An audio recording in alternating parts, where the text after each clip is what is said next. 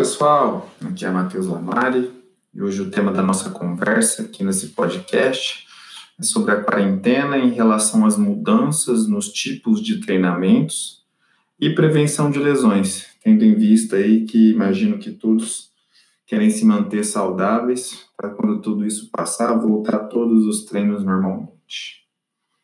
Então vamos lá, gosto sempre de começar fazendo um resumo, né, um sumário do que a gente vai conversar nesses próximos minutos. Vamos entender então sobre essas mudanças de rotina, o que elas acarretam. Depois, ver quais são os principais fatores de risco, é, quais são as principais causas né, dessas lesões sazonais dessa época. Vou explicar sobre as lesões mais frequentes, é, analisar ah, alguns movimentos. Na verdade, eu separei movimento base aí dos, do, da atividade funcional, que é o agachamento, né? E também falar da, de progressão de treinos, aquecimento, resfriamento, repouso. Então, tem bastante coisa para a gente conversar hoje, bastante informação. Gostaria de pedir a ajuda de vocês, é, procurando por Clínica Lamar em nossas redes sociais, né, no Instagram, Facebook, YouTube, onde a gente atualiza quase que diariamente nossos conteúdos aí. E também no nosso site tem o nosso blog, todas as informações da nossa equipe, no www.clinicalamare.com.br.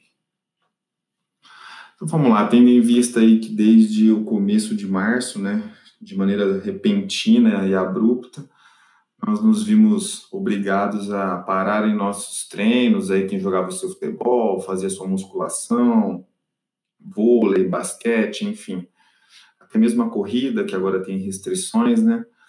E devido à pandemia, a gente teve que se adaptar rapidamente aí para os treinamentos em casa. E imagino eu que a maioria das pessoas não tem a, a estrutura é, esperada para realizar esse treino, né? não tem muitos equipamentos, então o leque de, de escolhas é muito menor, né? O que pode acarretar alguns riscos, riscos, que é o que a gente vai conversar agora. Então, sobra basicamente os exercícios funcionais, né, os exercícios é, realizados com o nosso próprio peso corporal, como os agachamentos e suas derivações, flexões, burpees, abdominais, é, corridas, saltos de corda, saltos em planos elevados, entre outros, né.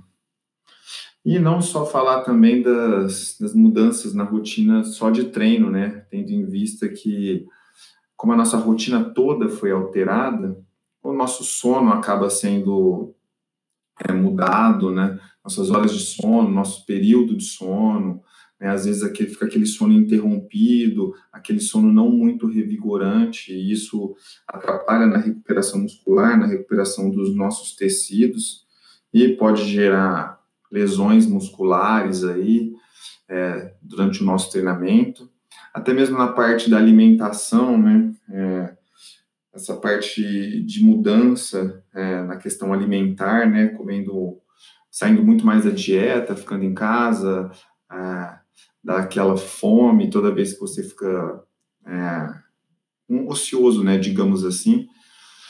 E também vamos separar em dois públicos, né? É, as crianças e jovens que passam a ter as aulas em casa, ficam muito tempo estudando, a carga de trabalhos aumenta, então passa muito tempo sentado.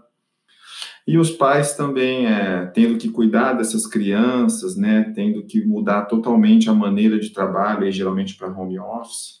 Então isso pode gerar alguns alguns problemas que, que a gente vai tentar evitar em relação à atividade física. Vamos começar falando então dos fatores de risco, né? Quais são as principais causas dessa época agora das lesões, né? A começar pela principal, na minha opinião, que é a sobrecarga das nossas estruturas, né, dos nossos tecidos. Essa acontece principalmente por uma hipersolicitação, que também é chamada de overuse das nossas estruturas, então a gente é, acaba com essa diminuição de, de escolhas, né, de tipos de treino, a gente acaba tendo que repetir muito os mesmos movimentos, como eu falei para vocês, a base é basicamente, a base é praticamente o agachamento. Então, acaba sobrecarregando algumas estruturas e isso pode gerar lesões. Tá? O próximo tópico é sobre a eficiência do movimento. Então, a gente nem sempre vai ter alguém para corrigir o nosso movimento, um espelho para a gente ver o nosso movimento, ou nem sempre não está acostumado com o treinamento funcional, então não tem a devida consciência corporal dos movimentos. Isso acaba gerando uma biomecânica ineficiente e, consequentemente, falhas na nossa estrutura, tá bom? O que pode aumentar o risco de lesão. Em relação à progressão de cargas, né? É, vamos voltar ao ponto dos equipamentos, nem sempre são os equipamentos adequados, então acaba, eu vejo o pessoal fazendo vídeos aí para aumentar o peso das cargas, pegando crianças, cachorros, sacos de alimentos, enfim, exercícios mirabolantes. Então, fica difícil de mensurar e escalonar corretamente a carga para esses exercícios. Então, às vezes, você pode sobrecarregar por essa progressão inadequada das cargas. A falta de descanso também é importante a gente falar sobre isso. Né? O descanso é tão importante como a atividade física, e é quando a gente vai regenerar aí nossos músculos, é, nossa parte metabólica, e ela é de extrema importância. Em relação ao aquecimento, importantíssimo, né? Ainda mais agora que vem chegando o frio, a parte do aquecimento não deve ser nunca é, abreviada e nem ignorada, tá? Capriche no seu aquecimento e também no resfriamento. Quando a atividade física acabar, são importantes aí movimentos é, gradativos para retorno da sua frequência respiratória, é, frequência cardíaca e do seu sistema metabólico aos poucos aí, as taxas basais. Então vamos lá, quais são as lesões mais comuns então, né? A começar pela tendinite de Aquiles, né, o tendão calcâneo, que representa o tendão dos nossos músculos do tríceps dos músculos da nossa panturrilha, que acabam sendo sobrecarregados em movimentos de salto, salto de corda, corrida, e isso pode gerar uma dor bem na região ali do calcâneo ou um pouco acima. A próxima é a tendinite patelar, né? Então, ela vai acontecer principalmente devido a sobrecargas de agachamentos, avanços, muitos saltos, tendo em vista que o quadríceps aí, consequentemente o tendão patelar, são importantíssimos para execução e para desaceleração dos, dos movimentos. O síndrome da banda ou do trato iliotibial, que é a sobrecarga dos nossos tecidos musculares e conjuntivos da região lateral da coxa, e que pode gerar dor e sobrecarga em toda essa parte lateral da coxa, mas principalmente na parte de fora do joelho tá? onde fica o principal local de inflamação e dor. A famosa canelite, né, conhecida como canelite, mas é, o nome correto é síndrome do estresse medial da tíbia. Então, aquelas dores na região da frente da canela, né, parece uma dor no osso. Então, o músculo inflama ali, como ele fica aderido no periósteo, então é uma dor bem nessa região e que inabilita a pessoa de realizar os movimentos corretos, como correr e saltar, geralmente. E por último, é importante falar também da contratura muscular. É, são lesões mais leves, mas que podem progredir e se tornar graves, que é quando o deslizamento paralelo entre as nossas fibras musculares de actina e miosina ficam interrompidos, principalmente devido a uma sobrecarga, falta de alimentação correta, falta de descanso. Então, forma aqueles pontos gatilhos em que o paciente realmente fala para a gente que o músculo está encavalado. Então, precisa fazer fisioterapia, readequar a periodização de treino para reduzir essas lesões.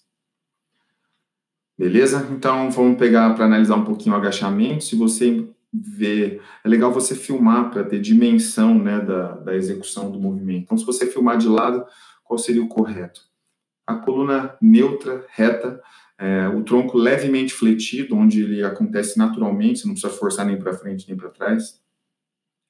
O olhar reto, né, é, nem para baixo, nem lá para o teto. Os pés totalmente no chão, sem levantar os calcanhares ou sem levantar as pontas dos pés se você olhar de frente, a principal referência que a gente tem que se atentar é em relação aos joelhos. Se no momento de você agachar, os joelhos estão se aproximando, né, vindo para dentro, isso é ruim. É... E na hora do avanço também, se o joelho ficar vindo para dentro ou dançando muito, instabilizando muito, isso é ruim e precisa de correções. porque está tendo uma sobrecarga nessa articulação. Sobre o descanso, né? A partir do momento que você tem, dá um estímulo, você precisa de descanso depois, para recuperação e melhora do condicionamento. Então, por estranho que possa parecer, né, o descanso é tão importante quanto o exercício.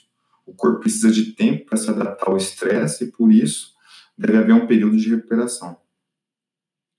Descanso e recuperação são igualmente importantes na prevenção de lesões recuperação metabólica, recuperação dos aspectos psicológicos também, e até mesmo no aumento no desempenho do atleta, é fundamental.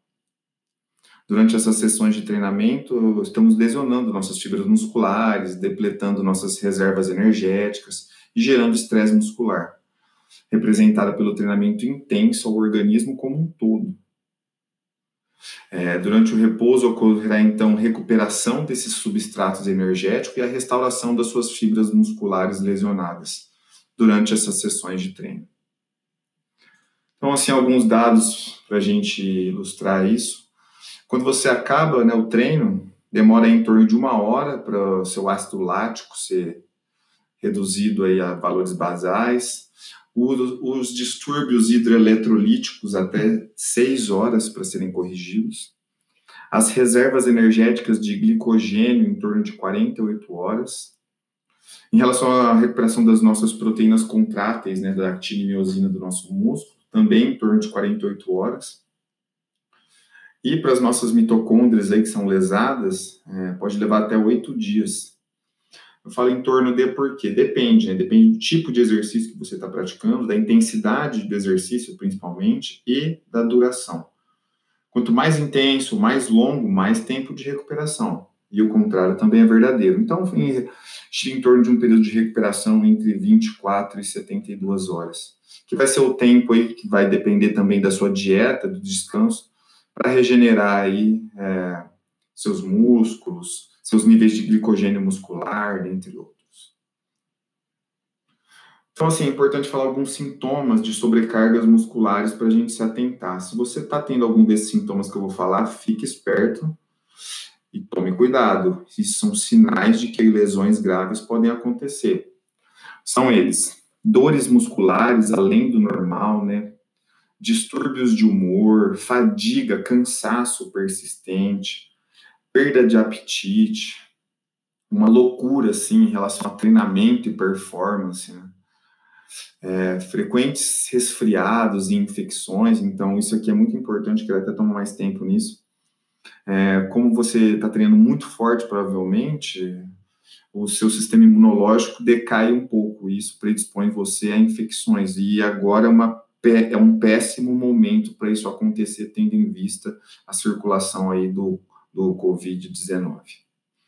Outros sintomas também a perda de foco, é, frequência cardíaca elevada, principalmente pela manhã, e problemas para dormir. Então, o que a gente tem que fazer para prevenir essas lesões, né? A gente tem que, que jogar todas as nossas fichas nos fatores intrínsecos, né? Que são fatores relacionados a vocês, no caso os atletas, e os modificáveis, que a gente consegue alterar eles que são importantes para a prevenção. São eles, então, o nível de condicionamento físico, tá?